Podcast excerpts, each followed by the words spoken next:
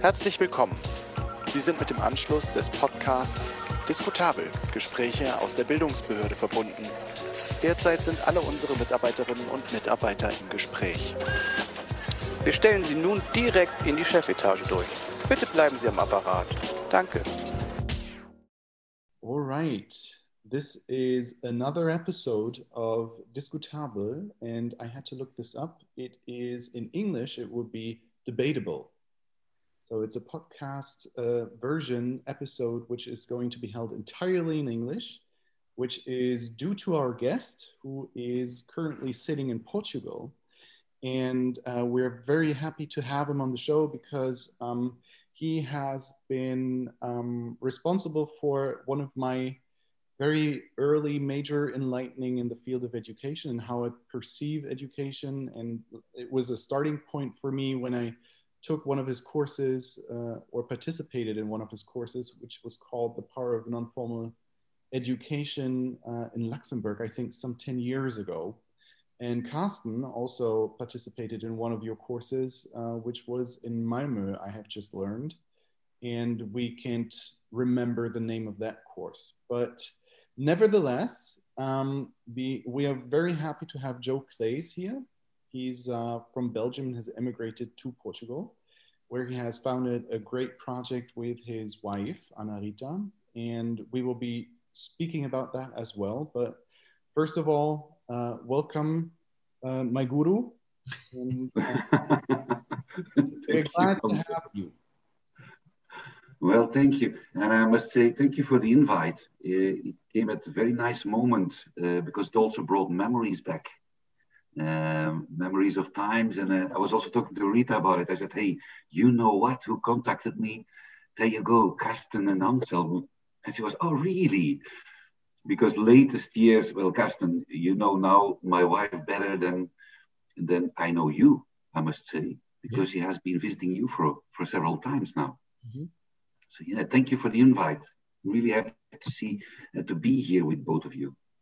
We are very happy to have you. And uh, we would start or kick right in with one of our traditions on the show, and that is the question When was the last time that you have learned something meaningful in whichever way you can imagine, emotionally, personally, professionally? Uh, you decide and then maybe share your intimate learning process. Wow, wow.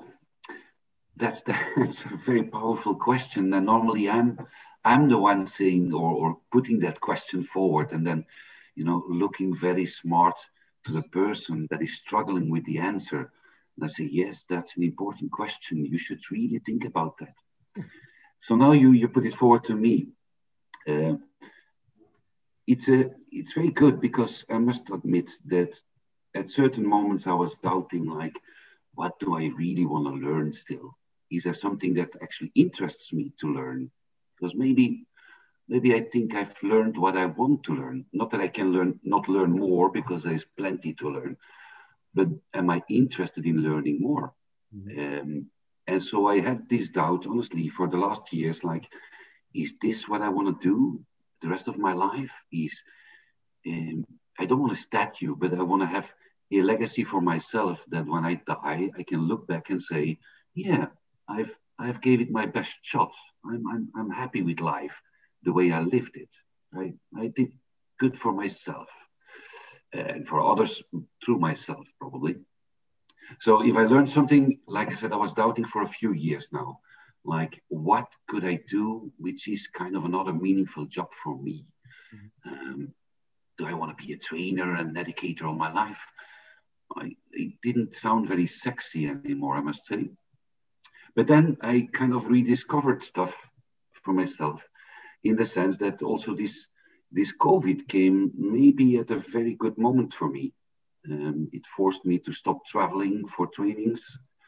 It forced me to um, to look at what I was doing with by taking time for it. So, and I, I make it very concrete. So, what I have learned meaningful for myself is that I'm now looking at all the educational tools we make here in our in our little village as part of our community project, and I'm questioning myself how inclusive is every single object we make? And how unconsciously probably I was supporting a certain exclusion element in the tools we create, even on the tools that are tackling inclusion, mm. which is kind of a paradox. But then for me, that's very related to somebody who once says, well, if you if you're a wood shopper, it's worth spending some time on your axe uh, instead of all the time being, you know, in the forest chopping wood. If your axe is not sharp, mm-hmm. you're going to be losing time. So I've been that's that's for me a meaningful learning. I'm really uh, I like to work with wood, so I'm now making a lot of wooden play pieces for educational exercises, and I'm yeah I'm turning them up and around and and trying to understand how can this be good and useful and um, workable for all possible inclusion groups. I'll put it like that. Yeah. Mm-hmm. Interesting. Um, maybe we come back to this later. Um, but before we go into detail, um, I don't want you to be um, like the the lexica right now. But if I ask you the very simple question, what is non-formal education? I mean, there is there are so many definitions out there. It's a really big world, a big bubble. Uh, many many people are doing, delivering, participating in non-formal education. But what is the, the the Joe definition? What is non-formal education about in general? Yeah, absolutely right, Carsten. There, there is so many interpretations. That's true. Now, for me, uh, I see non-formal education as the setting, the ability to create a setting, an environment, where the people who you bring in this environment are by all means stimulated and, and prickled, let's say, and invited to learn, but in a safe way, it doesn't mean a stress-free way, but in a safe way to make mistakes and to have the space and time to analyze those mistakes and to decide individually, do I want to learn from this or not? Mm-hmm. And is that important for me or not?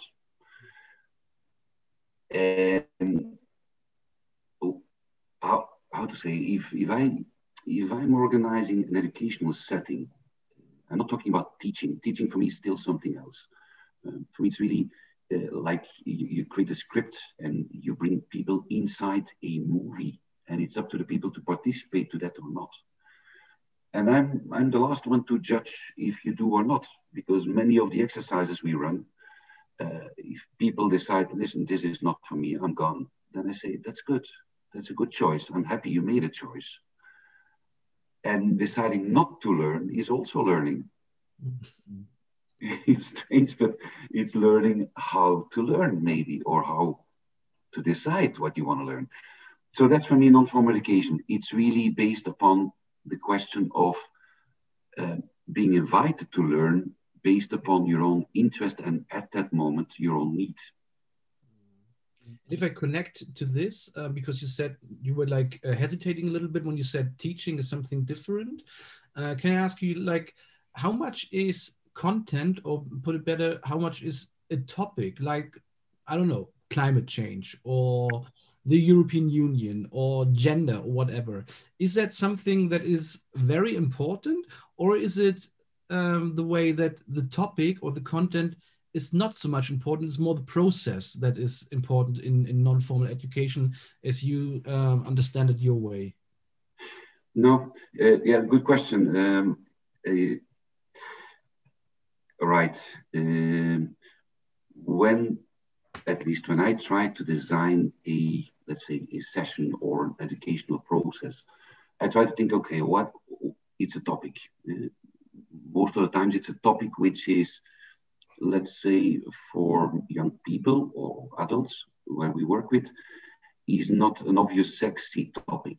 I'm talking about human rights, for example. That sounds very boring. If I would uh, say this to young people, I say, yeah, sure, uh, I'll be there on time. So how can we translate that in an interesting way? And then I'm looking at different dimensions. So, okay, some people really want to dive in are up to, to knowing stuff. They, they want to know theories, models, uh, dilemmas.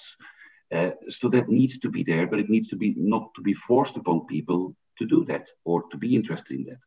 So looking at, okay, how can we make sure there is something about knowledge in, in the activity?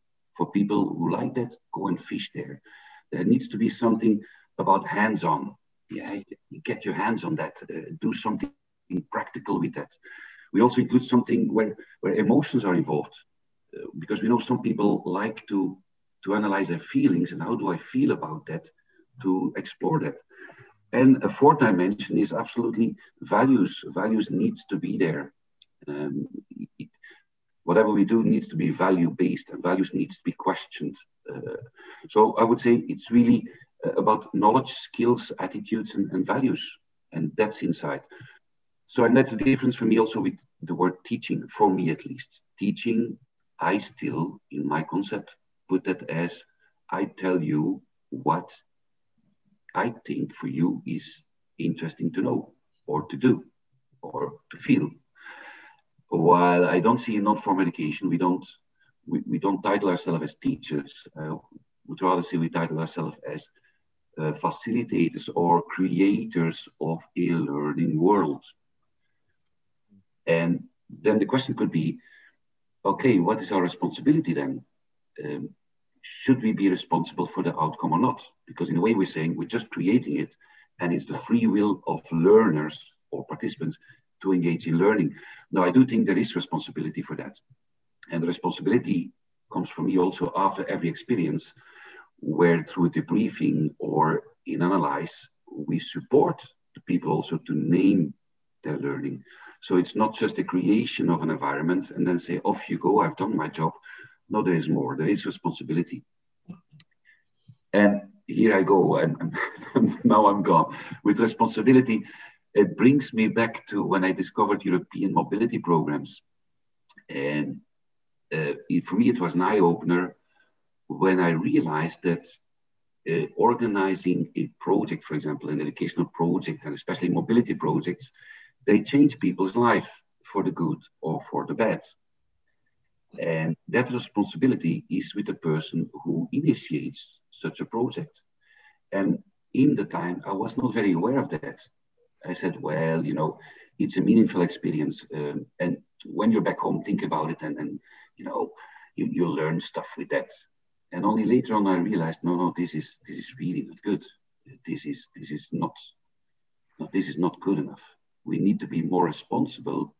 And before even engaging, accepting for ourselves, do I want this, uh, this change? Because some people we bring in a certain situation maybe never chose to be confronted with certain things. Mm. And so we need to take responsibility for the change we provoke. And that's what non-formal education for me does. It's about making a change. It's about changing things. And that's where also values come in. Like if we're changing things, it can be for the good or the bad because that's the power we have in that educational approach.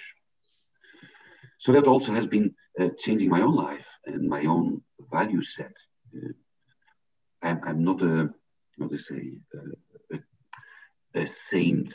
Uh, I can be really evil and I can be mean. And sometimes that makes me afraid because I think I could be the perfect, you know, corrupt person in the world and I could do really mean, evil stuff for my own benefit. And in that little corner yeah? I, I have in our training school in our training course in luxembourg uh, you, yeah. you had uh, played the evil role and you were super convincing doing that. Yeah because it's part of me. And and uh, i'm not going to say i'm suppressing that part because i'm letting it free in in a controlled way because i know it's there it's there it's it, it is me part of me to to enjoy the evilness. But then I think, okay, if I've got this, I need to use this in a constructive way that fits in line with what I believe in. And another example, um, well, for the listeners, you can you cannot see this, but uh, I am notorious bold, and I have been bold since I was 18, basically. And I did struggle uh, the first, no, not 18, maybe 20. There you go and in the beginning, I was struggling a bit with that as a young boy, virile, you know, uh, very into relationships with girl and then this and that. Getting bold was not uh, very exciting at that time. but then very soon I, I simply accepted that because I started looking like, okay, but what's good about it? What makes it easy to be bold? And then I realized so many uh, positive sides about being bold that now I wouldn't, I don't want hair anymore. I like this. And so also in the village where I live now, we have said, okay, if being bold is an issue for some people, we're going to make that sexy. Bold is sexy. So we're going to turn that around. And we've created in our village, uh, about six years ago, we created the League of the Bold. and the slogan, everybody is welcome. Um, and the slogan is, everyone is bold somewhere. So we also have women in the league, which is basically just an informal group. And we do uh, a walk or a dinner or a quiz. We also have kids in the league now. And it's just about being playing with, with seemingly weaknesses and how a weakness can be turned into something um, that you're actually proud of and that you say, yeah, that's me. And I'm proud of that. I, I would like to, to uh, go into this a little deeper because uh, when I'm listening to you, I'm hearing that you are developing a certain educational approach from, uh, from you as a person, right? So you are immersing yourself and you are drawing on the uh, experiences that you have made and um, also the developments that you have gone through, which is a very personal approach to education, which we seldomly see here in Germany, that people actually are a part of that project as the whole person with all their uh, flaws and all their strength and that. Uh, and um, is my question because I feel that when we do projects that um, I um, I sometimes feel that I can't really hold the process because um, I the learning process of other people because I haven't been in exactly those places these people have been in. And um, do you do a lot of personal work in order to prepare yourself for what you do? Or is that just something that comes as part of the learning process that you inspire? For me, I would say it, it is both. Uh, first thing is that I find coherence very important as, as an educator.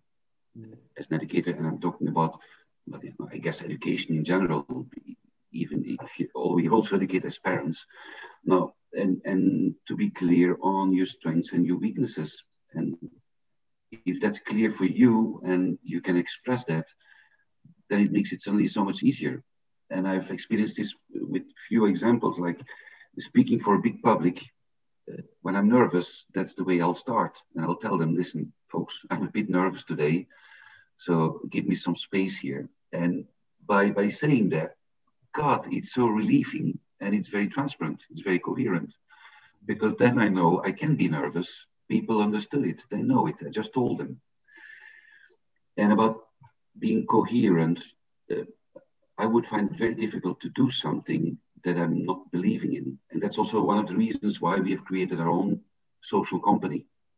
We wanted to be independent of all possible public funding that would tell us what to do, what to think, where to walk that we can really say, no, this is us. We do exactly what we believe in what is right uh, to us and correct us. Now, I'm jumping from one to another because of your question of the personal, um, personal analysis of what I feel, what I think, what I can. I do that, but I don't do this with others. I mean, I don't share that with others. It's a very personal process.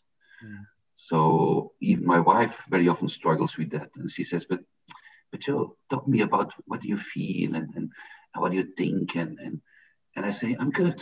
I'm good. It's okay. I'm good. I'm dealing with it.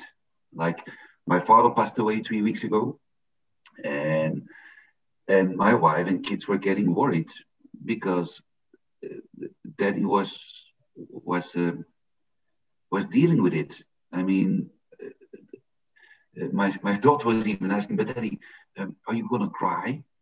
And I said, yes, my daughter, but I'll, I'll cry when, when daddy is okay with that, when daddy is ready for that. So daddy, daddy takes care of these things in a different way.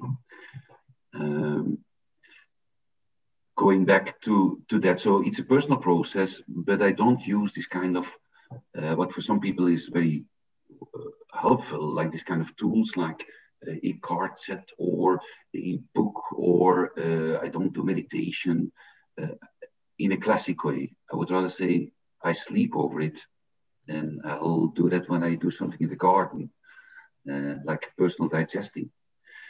Now, to be coherent uh, about weakness and strengths, I also learned that when I was coaching a group of young people in uh, neighborhoods here in Portugal, um, most young people also came from uh, recent arrived from previous African colonies in Portugal, and my job was I was I was paid by a social service to let's say to Europeanize those young people.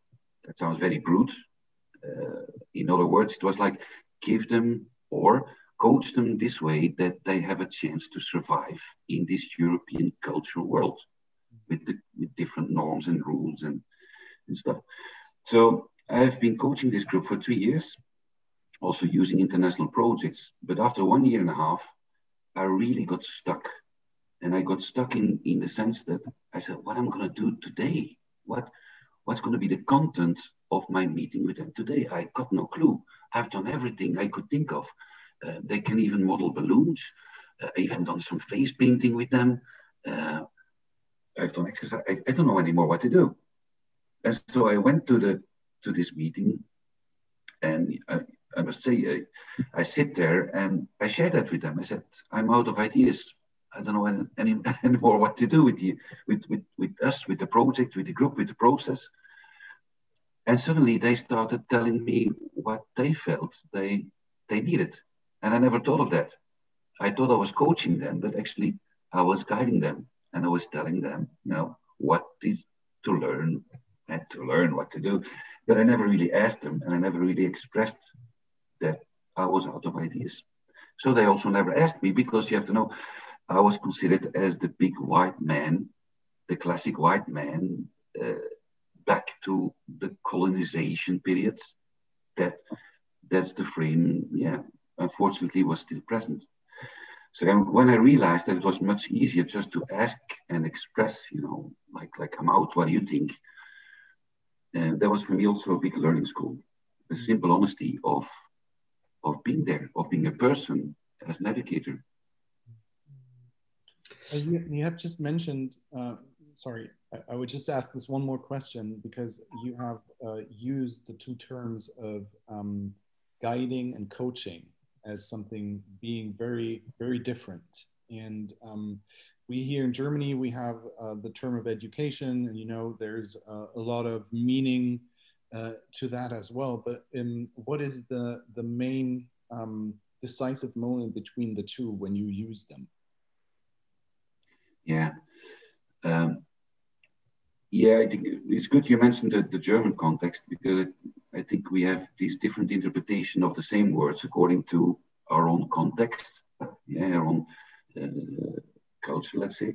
For me, the difference between guiding and coaching is that in guiding, I was the one lining out the learning, possible learning process for the people, and they had to fit in. And I would also evaluate if that was successful or not. Mm. And then by turning it into the coaching for me, it was like, no, I'm, I'm going to support people in being their own guides. And so I'll provide them with the tools that, in my experience or in my reading and my checking with them, would be useful for them to become their own guides. And as an example, also in this group, um, after three years, I remember like there was also this international uh, training course in Lisbon, and it seemed a very good idea to bring some of those young people uh, after three years of coaching, uh, well, guiding and coaching, to to testify what does it mean to them to have gone through a non-formal educational process after they arrived in, in Europe. And one of them had a, a lovely story, but the other one, after three years, couldn't couldn't place Portugal on the map of Europe, which was quite surprising because we were using European projects also as an empowerment tool. And that made me also think like, wow, that's maybe the best proof that it wasn't guiding anymore, but it was really coaching because that person learned a lot but absolutely not where was Portugal on the map. That was so inferior importance to that person. Um, so yeah, all the small details that really made me think a lot about are we aware of what people really need at that moment to learn to progress in their own life? And this is interesting because um, uh, Anselm and me, we also started a couple of years ago to to be more participants again. I mean, we participate in some trainings from from time to another, and that did some like yeah education for ourselves to be better trainers. But then we started also go to go, and this is kind of a trend, I think, uh, especially in Germany, to have these coaching training, personal development trainings, and like to get um, more familiar with yourself, with your um, yeah, what everything you do wrong or right, or how you feel about it, your mistakes and everything. And when I'm listening to you, I I pretty much find myself, and I think all the um, education we try to establish more and more from here, and what you're saying and what what this education is about. It's not about teaching as you described it, but it's more like an experience and really, um, yeah, a, a, human approach, I would say. Uh, and my question is, um, you said before, of course, you were now for 12 months, you were not traveling because of COVID, but before that, you were uh, kind of active coming around in Europe and know a lot of things um, being implemented in European education. Do you think this is still kind of, I put it in brackets, exceptional um, to approach education like this on a very personal, emotional level? Um, while others are using non-formal education more in a technical um, way, like using some nice methods and, and making it participatory and stuff like that, but not doing this step to really work with emotions, to open up, mm. to cry, to to do all this, which is just pure human. Uh, do you do you feel and see this is something that is has established in non-formal education, or is it still something that you find only in some corners on the map? Yeah, the, the question between uh, the need for tools and methods or the need to, to look at yourself as a tool and a method, uh, there is a big discrepancy. And I also noticed yeah, over the past years of all these training courses, uh, especially training courses on the topic of non-formal education, it's very difficult at start to explain to people that it's really not about the methods. Mm. Methods, that's easy. It's really about how are you as a person dealing with these methods because that becomes your tools. Like in a kitchen, it's not about the number of ingredients you have. It's how will you as a cook? Mm. Which respectful way do you look at ingredients? Um, and how do you choose your ingredients? And for which public do you eat the food. So we're really looking at the why of non-formal education rather than the how. Because if the why is clear, the how comes automatically. And we see, and I recognize myself in this as beginning youth worker um, some, quite some years ago. I would be chasing methods. I, I would say, like, give me methods, that's what I need.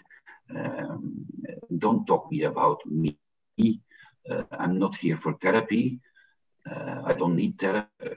Me, myself, personally, no, give me methods, good games, good exercises. And then I was gathering them, I was running them, people loved it, but then uh, it, it, felt empty. Um, because also I wasn't aware how to run the briefings. Mm-hmm. Uh, it was something I I had an, an aversion towards uh, when I was younger because it smelled too much like therapy. But probably that aversion was because I didn't know how to ask the questions, how to ask a question like, um, let's let's let's talk about first about emotions and feelings that this exercise brought without pe- people feeling like like I'm ex- um, I'm putting myself too visible and naked on the table. So how to create a safe question um, without judgment. And uh, so I also had to learn how do you debrief actually. And the more I did that over time, the more I realized it's really not about the methods. Anything goes, anything is a method. It's what we do with it and, and, and how are we going to transform that into a meaningful moment for that person. Uh, that's why sometimes I think like uh, maybe you know these well post-its. We all know post-its we all work with post-its. And I realized that I never really knew how to use a post-it because there's a different way you can take a post-it, uh, post-it paper. I know for the one who's listening, you can Google it. There's different theories about how 99% is taking post-its the wrong way. But we all think we're post-it competent, but we don't really know how to use it. And when you discover how to use it, then you realize you've been doing it wrong all your way, all your life, and that it has been annoying. Well, tell us, what do you use post-its in the correct way? Because that, like I always used to take post-its, um, but for you can see it, but I'll try to, to to verbalize it. You take it from the bottom of the paper and you you zip it off, and then you glue it on the wall. Now, by doing it from the bottom to the top, your post-it curls, and you've got this annoying post-it that you have to to push down to read. And so the post-it is not made to push from the bottom to the top. It's made to push from the side to the sides and when you glue it then on the wall, it is exactly what it's meant for. It's like readable, straight, flat. Mm-hmm. And it was only when somebody confronted me with that that I also started questioning my very simple competences I thought I was an expert in, like the use of a post-it. Mm-hmm. And so just just talking about post-its with a bunch of educators gives you food for more than one hour or two hours, interesting questioning about obvious competences we think we have. Mm-hmm. That's cool. Lovely. So methods, that's easy. Uh, uh, that's that's very beautiful. I've been using post-its wrong in the wrong way all my life. I just realized. and um, well, Anton, that's the way. Is it the wrong way? It's it it seems now suddenly the wrong way, but maybe it's just less efficient. Let's say. Yeah. Yeah or you change the setting. Well, anyways, um, your uh, your insights and your inspiration, um, where uh, where did you get that from? Uh, who who um, is this just something that came from pure experience that that you went through yourself, or did you read books? Did you have um, people who inspired you? Just for us to know where we you know where we can or what's the groundwork on which you build your uh, your educational approach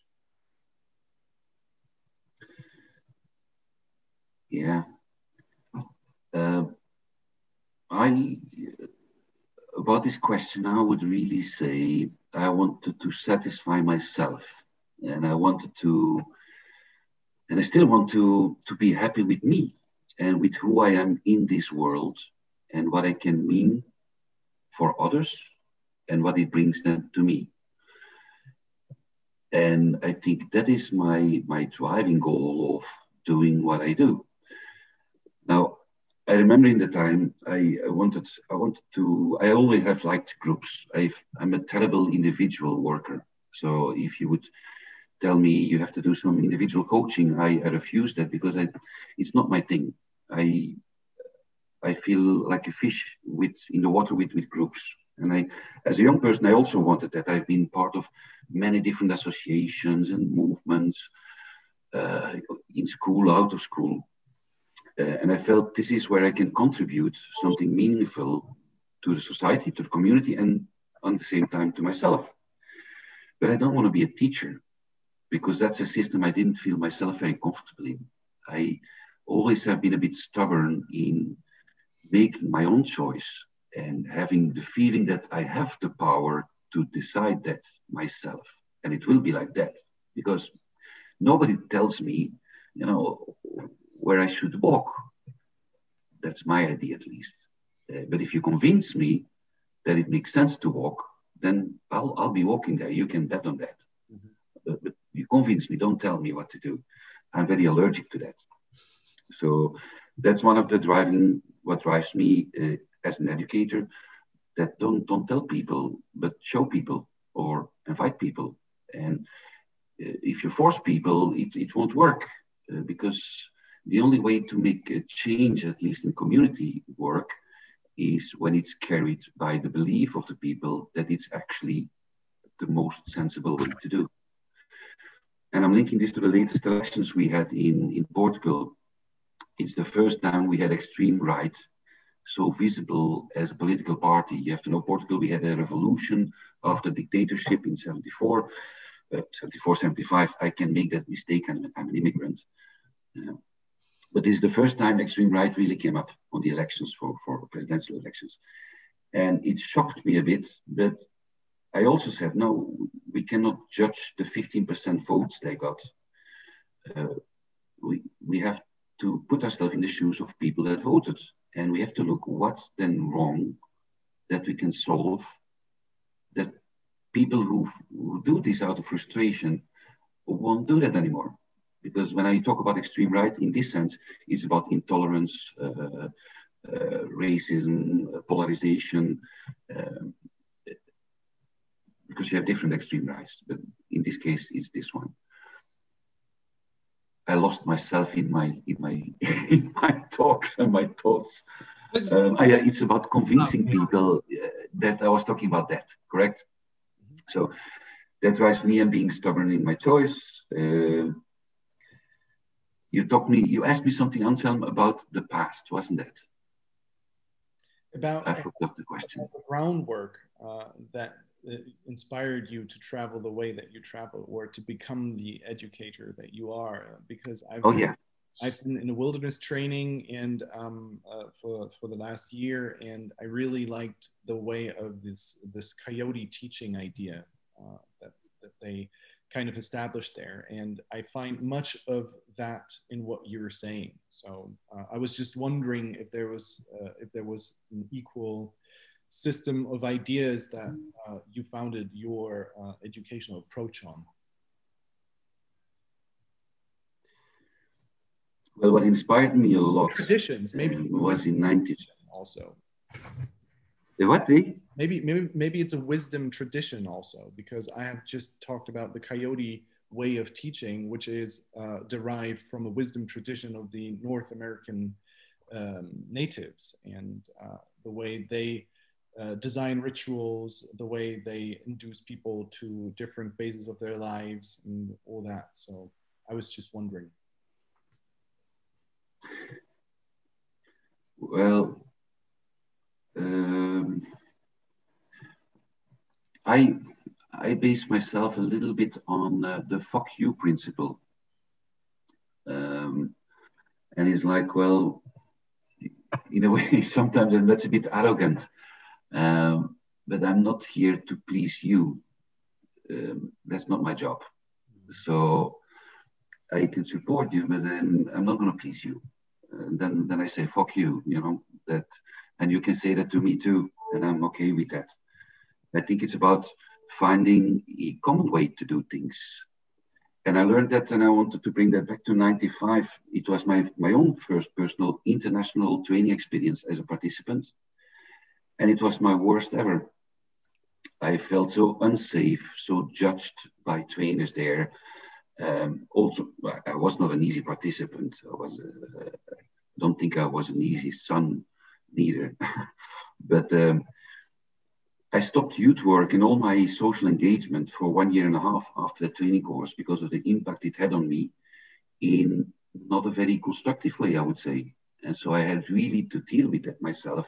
Like, how did I feel to be judged upon what I thought was an innocent way of acting on, on a training course? It was about outdoor education. Um, so just to say that that meaningful experience learned me, or, or I learned from that, that I never want to bring people again in such situations, uh, which is very unsafe and doesn't allow easy learning. So I think through frustration, you can learn a lot. But for me, it would have been a bit faster if there would have been somebody with the right questions. Then it wouldn't have taken me one year and a half to figure that out. So I'm capitalizing on that too, and on everything that I never loved as a kid and as a young person that I, I didn't want people to tell me, but, but show me and invite me, and I join you. And that's the same for youth participation. We still, I feel we still didn't get it, neither in youth work. As soon as we turn 18, there is this feeling like, uh, now I'm 18 it's my time to tell young people what to do. And it seems like this kind of reflex, like, okay, I've earned this because I, I've accepted being led till I'm 18. So now I want a revenge or, or it's my, uh, my interest on my investment that I want to capitalize by being a leader. And so youth participation, I still see this um, as, as the main enemy of really youth participation. We haven't understood it yet, that it's, it's about let young people choose. And if that's the wrong choice, great. Then they'll make it at least once when they're young and not when they're older in a leading position. I would I would just connect this um, this thought to one thing you just said a couple of minutes ago when you said you you don't want to be a teacher because when you when you move in in this education bubble in in Germany at least um, you automatically come to this of non-formal civic education in comparison to the school system to formal education yeah. then everybody in this education debate is uh, immediately uh, they are convinced and agree yeah school is not sexy teachers are dumb and uh, the whole system is just bullshit. And, and everybody agrees and they say uh, they have to be project based and everything have to be put upside down to make it a good education uh, organization the school system. Um, i would like to question that for a second with you. Is it that we should think that way? Or do we just um, i put it black and white now of course uh, just to accept that school is for teaching and that you have to deliver somehow fact and figures that is also somehow needed in life um, or is it really um, yeah a, a, place where we really have to reshape and work and like i don't know put more non-formal education project-based personal training uh, elements into the school system to really make it better and totally different? Or is it kind of okay to have it as an education branch that way? And then we also have additionally non-formal education. I'll follow you on the last one. Um, i think I think it's really okay to have that. Uh, it's a system that is, uh, in my view at least, it's an educational system that has grown uh, based upon the needs of society to answer certain society that we accept being this society. And so this society does need a certain way then to be taught, let's say, or certain content to be delivered to keep the society as we know it alive. Uh, so the question would be um, do we change the education? Or maybe if we change society the education system will change to support that new society. Mm. so in that sense i sometimes think we are losing too much energy to look at the different educational systems as enemies or as opposites. And that's also very sorry in the name of non-formal education. The non is completely wrong. It shouldn't be it's it's negative it's anti um, and that's a pity because then it puts us automatically by words already against each other. I see them absolutely as complementary, where one wouldn't exist without the other. Mm. And both of them have their weak points and strengths. And some kids, or young people, or even adults, they go very well in, in what we call the traditional formal education, because that's exactly how that fits them, that mm. the way they like to learn. And for other people, no, absolutely not. This is clear. But that's where the complementarity is there. So I would embrace the diversity instead of, of fighting it and saying, that's great. Look what we have, all these different approaches. The only thing that maybe we can question is the freedom people have to choose mm. uh, to be part of that or not. And I think that would be a major uh, game changer to insert that freedom is that is that the the portuguese way is also still you have the teacher in the front teaching people in the best sense of the word? Uh, that's a very good uh, good question. It's not a black and white answer uh, because for example my kids we're very happy. They go in a local school. We live in a rural area gathering of villages in one school and it's one of the eight pilot schools mm where non-formal education is absolutely embedded in the formal educational traditional system, meaning they build every week in the beginning, they build the week program together with the kids. Mm-hmm. So of course there is, and the teacher has to say, listen, folks, this week we have to cover these things. That's given by the government. That's the rules. But let's at least decide together which mornings and which afternoons and how we organize this together. So they're really trying to find this kind of an in between that that is already for me a nice step as a mixture. Otherwise, I would say that COVID is a blessing for education mm. because it has forced um, not only formal education, also non-formal education, to really look and say how prepared and ready are we for this? Because we never questioned that the fact of being in a group would be the main issue. That was never questioned before, at least by me. So we could have thought about, okay, what about different settings and different daytimes and different target groups and languages? And, and we have inclusion groups that are not very mobile, have different visibility, different hearing, but never the fact of being in a group together would be the issue.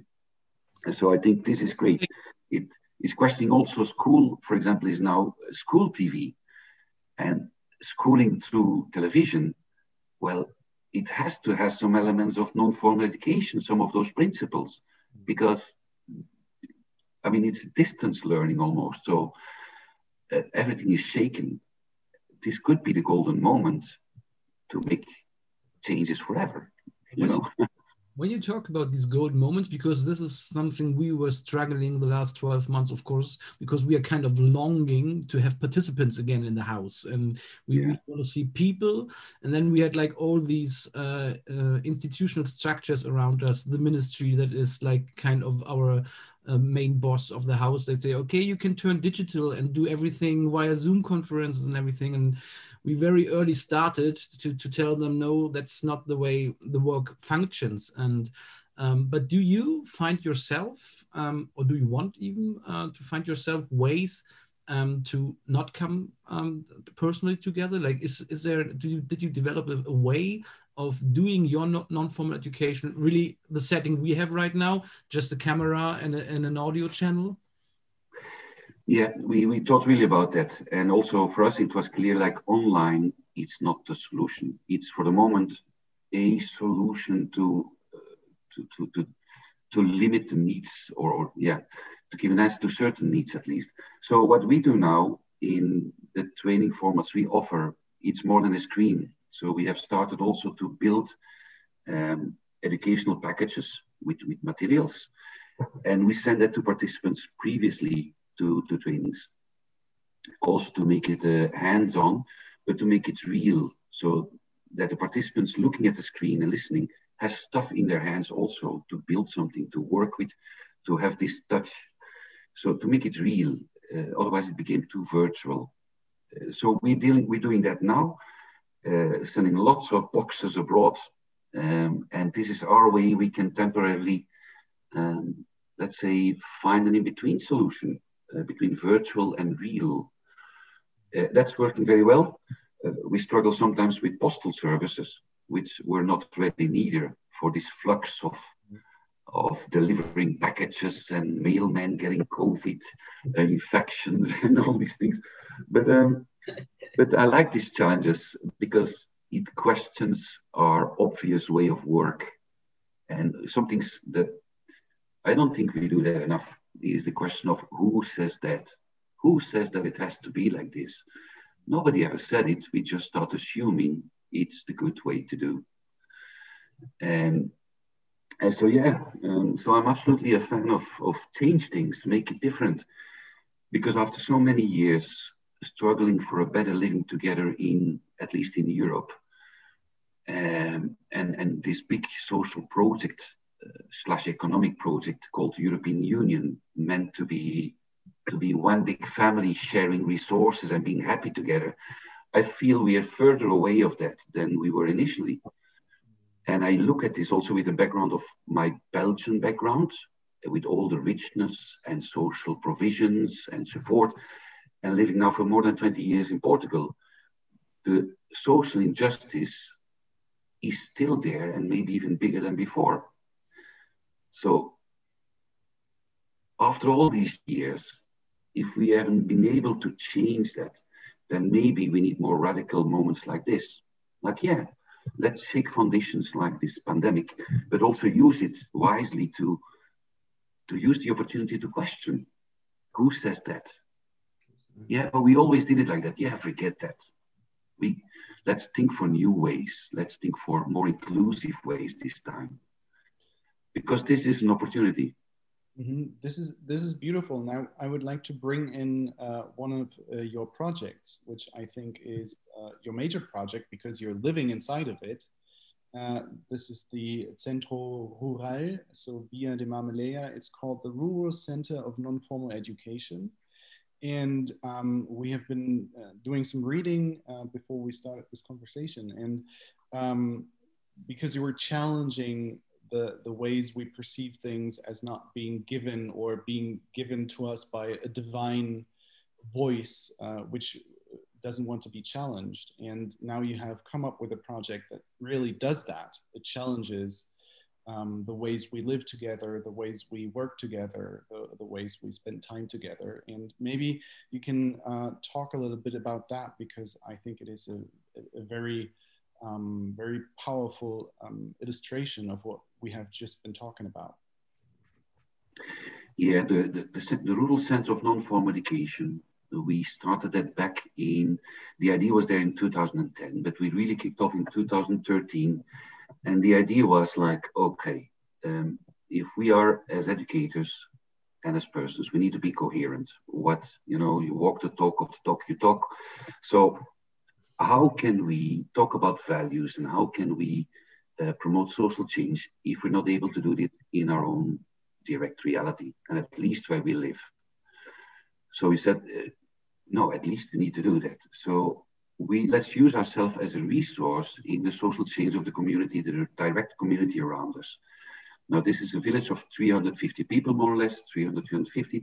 So it's something we could grasp. We said, okay, let's let's think this is our community. We're not happy with certain developments or certain aspects, norms, um, uh, attitudes.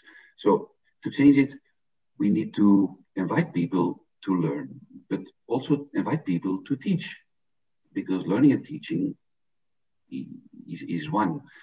So we said we're going to create uh, this community as a learning community but inviting people to be that. So we said we're going to brand this village as a place where everybody's a teacher and a learner.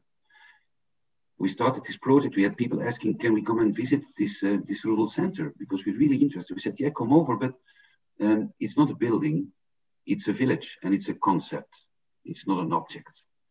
And when you visit us, we'll we'll show you. And so when we receive groups, and as a group, you live actually a full week in the village in, in houses of uh, the way Portuguese people live, you interact with people. Uh, we involve all layers in different ways. And the idea is that whenever, whatever happens, everybody is invited to learn and everybody is invited to teach whatever, because everybody has to teach something, can teach something. And here I'm using the word teaching, not coaching, because it's a different concept. Yeah. And so the idea was like, how can we bring non-formal education forward as serious business? because most people and and still nowadays um, if you talk about non-formal education how you're one of those you play games and you actually get paid for it.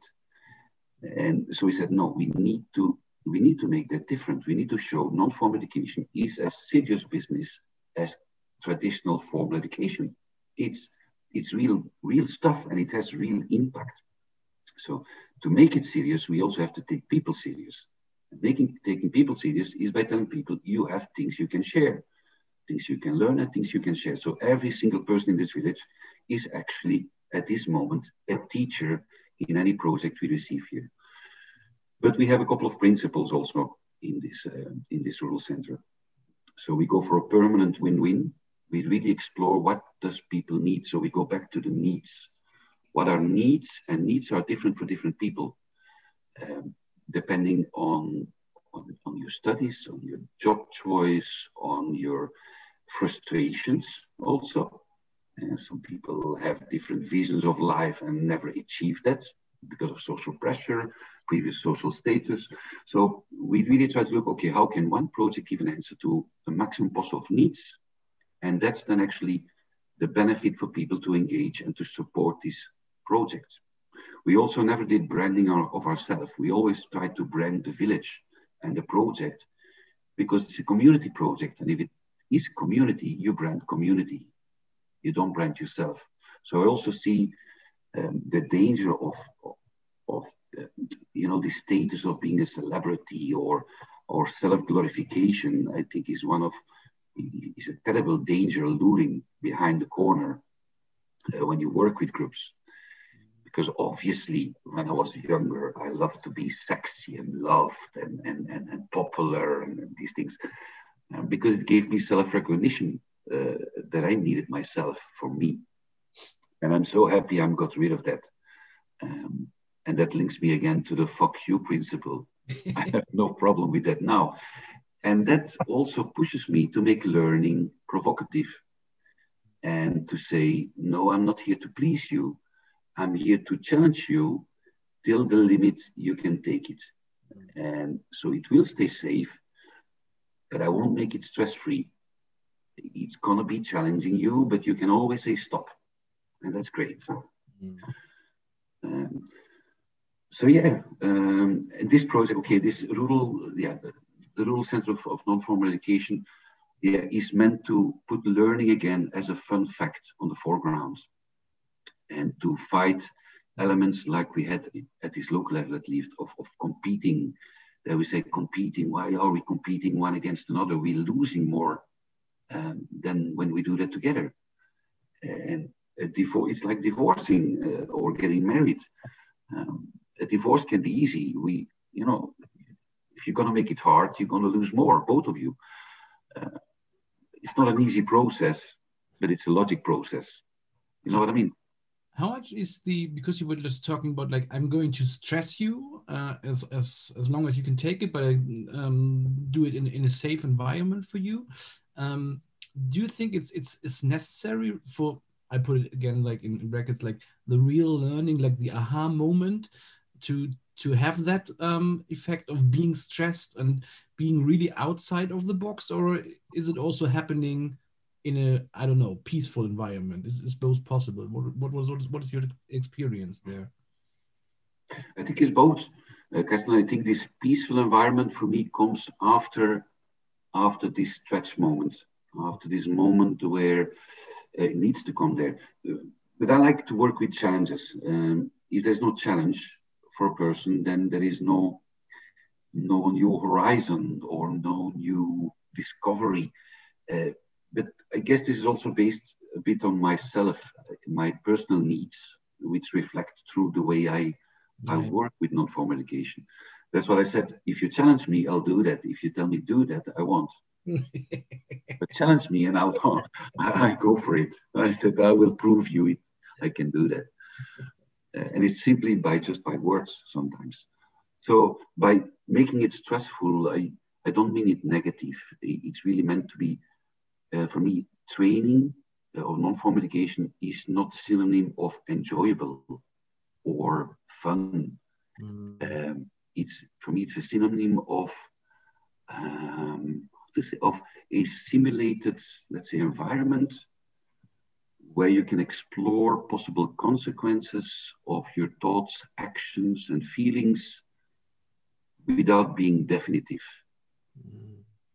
So let's say a kind of a laboratorium. Uh, I don't say it doesn't have permanent consequences for yourself as a person because it does. That's what learning does. Uh, but it doesn't have an immediate, let's say, uh, possible damage to, to the outside. Yeah, I'm just just kicking in. I have this this example every time again because years years ago we had also like we were playing theater and it was the topic was Guantanamo and uh, terrorists and everything and we were kind of playing like the bad guy and then it was this teacher from this german gymnasium and he was totally upset how we could do this because uh, his students has to be approached in a soft way and this was too intimidating and, and this was really a conflict in the, in the project in the end because there was like these two walls of challenge and like having a really soft and peaceful environment they really clashed in there. And it always pops up when i when i listen to people talking that way and it was like yeah it was like really an eye opener to to to make the atmosphere correct and also to include everyone uh, that they accept that there is a challenge coming and that it's also okay to be stressed yeah. yeah absolutely. I also think it puts responsibility back to the people. Um, so like like when we have these these um, these training moments uh, it's very clear we say folks you, let's be clear you don't have to stay. The door is there. Feel free to stay or go don't ask me to go to toilet, please. You know your body. I'm not going to tell you, yes, you can go. I mean, be be aware of your of your capacities to take decisions. And so if you stay, it's because you're okay and you want that. Uh, because I, I think one of the dangers also is that people are not used to get that freedom. And many times, what I see in education, at least in, in the way we, we work, is that freedom is a problem for many people. It, it's, it's really a problem. It's don't, don't give me freedom because I don't know what to do with it. Mm-hmm. And, and if I have to deal with it, I'll start copy pasting. I'll put myself rules that I don't even agree with, but I'll put them on myself. And I think this is also one of maybe one of our missions is to make people aware again of the freedom of choice. You have the capacity and the freedom to choose for something you believe in and that you know is good for you and for others. But that's that's a challenging process, and that's again brings us to the question like who says that, mm. and also the question, what often is the answer? It always has been like that. Yeah and I'm just I'm I don't want to open a, a, totally new box, and you talked about it already. But I was just talking just before we uh, um, kicked off the Zoom meeting here with with Anselm, and I think still think this is one of the biggest things people in education look for is how to do a very good debriefing in the end because i think still people are looking as you said uh, uh, you were doing it when you were like younger i can sign the same for me like give me all the methods where are the next toolbox and everything. Uh, but this is like the easy stuff. I would i would totally agree. And still um, after the process to really have the right uh, question uh, and a good atmosphere and a really, really uh, good and participant orient orientated debriefing. This is the big magic of, of everything, I think. And maybe you can share maybe a couple of thoughts about about that because this is, I think, something that people still looking for how to debrief i mean you cannot explain like how to do it now but maybe give give us a thought to to start thinking about yeah things that I that I learn and I practice is that I've got a couple of steps in my head on a debriefing, and and the main one to start with is is make sure if, if there was certain rolling taking place that there's a de-rolling, that it's for everybody's clear, the exercise is over, we're back us, so there is no hidden theater going on or or or or challenges. No, it's clearly this is over, and, and we're going to analyze this. So people understood. Okay, that's in a box and we're opening another box now, which which is serious, which is can be honest and transparent. So de-rolling, I think, is very important and often, often underestimated the importance of making it very visible for people. You know, the little roll papers go in a dustbin, uh, all the gadgets go in a corner in a closed box, something like that. The second step I think is really important is what we also call this uh, emotional or feeling unsteaming is feelings are part of certain experiences, so they need to be out there.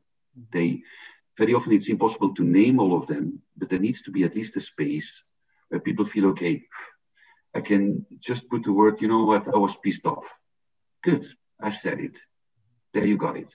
Now I'm ready to explain you maybe later what made me pissed off. But before saying that, I, I cannot, I, or I was very happy or sad or so this I think is also a very crucial step is asking that you don't ask a person how do you feel now that's kind of brute um, so I kind of like to ask questions like, uh, was there any given moment that someone felt like, I would love to be alone at home now?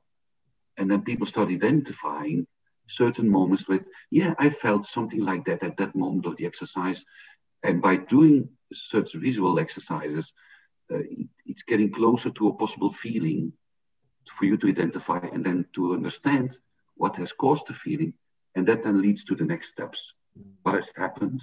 Uh, what does that mean? What can we learn from that? How does it happen in reality? And what are next steps? What do we do with this now? And that very last step, I think, is very often forgotten. Is we have an experience, we have analyzed it together, we have understood it, but then what do we take out of this in real life, in the next, uh, the next step in life?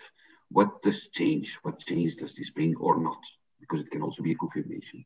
This is very often forgotten. And the reason is because it sometimes takes time. And we book our sessions always very timely. And then we say, oh, very sorry, folks, time is over. But I hope you still find time at home to think about it because there is really good stuff there. and I still struggle with that. That's still the big challenge to have good and enough time for that without, you know, getting into therapy stuff, which is also something important to make clear to people that, folks, this is not the purpose. The purpose is really, yeah, let's analyze this and explaining steps I think is also important in debriefing that people are aware it's going to be part of it. And these are different steps. So people can frame where they are in that process. I would find it very important for me, at least, that I know when it's finished. Otherwise, I get very impatient. Um, like I said, I'm not the person that you would ask, How do you feel? I say, Okay, I'm good. Let's continue. No. yeah. This is but if I know that it's part of a debriefing, I'll accept that and I'll wait till we get to the next. And then there's a couple of, of tips I could say also, like, I avoid using the word why. Uh, I don't start questions with the word why because that's very accusing and, and can have a very defensive effect. Mm. That people feel like, oh, gee, I have to defend myself, my actions, my feelings. No, I would rather ask, like, what were moments that, or what reasons can we find that this happened? Um, and it's crazy to see how just by using different words, the answers are so different and are much more constructive. Again, uh, they create this safe environment of non-judgmental analyze, let's say. So, but yeah, it's, I don't think a perfect debriefing exists. But it's also about giving time for silence also. And we're always running in youth work and education work, it's it's difficult to have one minute of silence, mm-hmm. even in this podcast. That's true. this is this is really really uh, something that um, I'm, I'm or that you are making me think about right now because uh, I have been busy for the past few months writing a simulation game, and I got caught up in uh, researching and uh, role writing and you know developing little game mechanics and um, profiles and stuff like that. And uh, then uh, a couple of weeks ago i thought about hey wait a minute how i'm going to evaluate that? And how much time will i need for that? And uh, this kind of like made me made me reconsider everything I did before because um, it was so extensive. So the and in German we have a nice um, uh, a nice division between the words Erlebnis and Erfahrung. So there is an event, uh, which is the Erlebnis, and then the learning process, what I take from it, that's the Erfahrung. Yeah. And, um, so I'm, I'm in the middle of finding out how I can create an environment in which people can actually experience, erfahren something and take something home from that. And uh, so this is really uh, inspiring thoughts that you have just uh, given to me, to us. No, but I think also you, you've got the nail there very sharp. Um, we can experience, yeah, like, like you, you experience something or you, well, it's a difference, let's also say between experiment and experience. Or, or yeah, no, no, no, I follow you completely. I wouldn't be able to translate it in English uh, this terminology, but I understood the German words, and I absolutely agree. Yeah, there's a fine line and an important line there. Yeah. Well, um, uh, looking at the clock, I would say um, this is uh, this was beautiful, and uh, thank you very much for sharing your insights and uh, wisdom. Even though you like to hear, hear that, but um, uh, it's it's always great to talk to you or your wife in respect to that because she she was spending some time with us here in the kitchen also, and we've been talking about these things. So, thank you, thank you very much for taking your time and coming to the show. And as a last question that we have already announced to you before we started recording, um, we would like to ask you for a song which you would like to put on our Spotify playlists, uh, a song that is uh, meaningful to you in any way, emotionally, personally, professionally. Great. Well, both of you, from my side, absolutely thanks. Um, it's great. Uh, at least I can see you here. and it's great really to see you because um, it has been a long, too long time, at least for me, to meet up with both of you. Uh, so looking forward to, to do that in real again. And the song for me that I was introduced by participants a few years ago, and I really use it a lot for myself also, is from Kevin Johansen. Mm-hmm. And I'm not sure if it's already part of the playlist, and it's called Timing timing, Kevin Johansen, mm-hmm. and absolutely great. Close your eyes, and when you listen to it, it gives me the boost to say, "There I go." Is he is he from Brazil or is he from Portugal? He is not from Portugal, and I have no clue where he's from. He sings. Uh, absolutely not. He he sings in Portuguese. That, that could be, could yeah. be, uh, yeah, yeah, that could be. I'm not an expert of his uh, of his repertoire, but that song is an absolute topper for me. Okay. Well, thank you very much. We will put it on the Spotify playlist and it hasn't been mentioned before, so you're safe. Great. Well, both of you, thank you also. And continue doing the great jobs you do there. And uh, I'm looking forward to the next uh, podcast guest to listen. Yeah, so are we. Thank you very much. Improve your German and then. That's okay, I'll practice that. Ciao, folks. Thank you.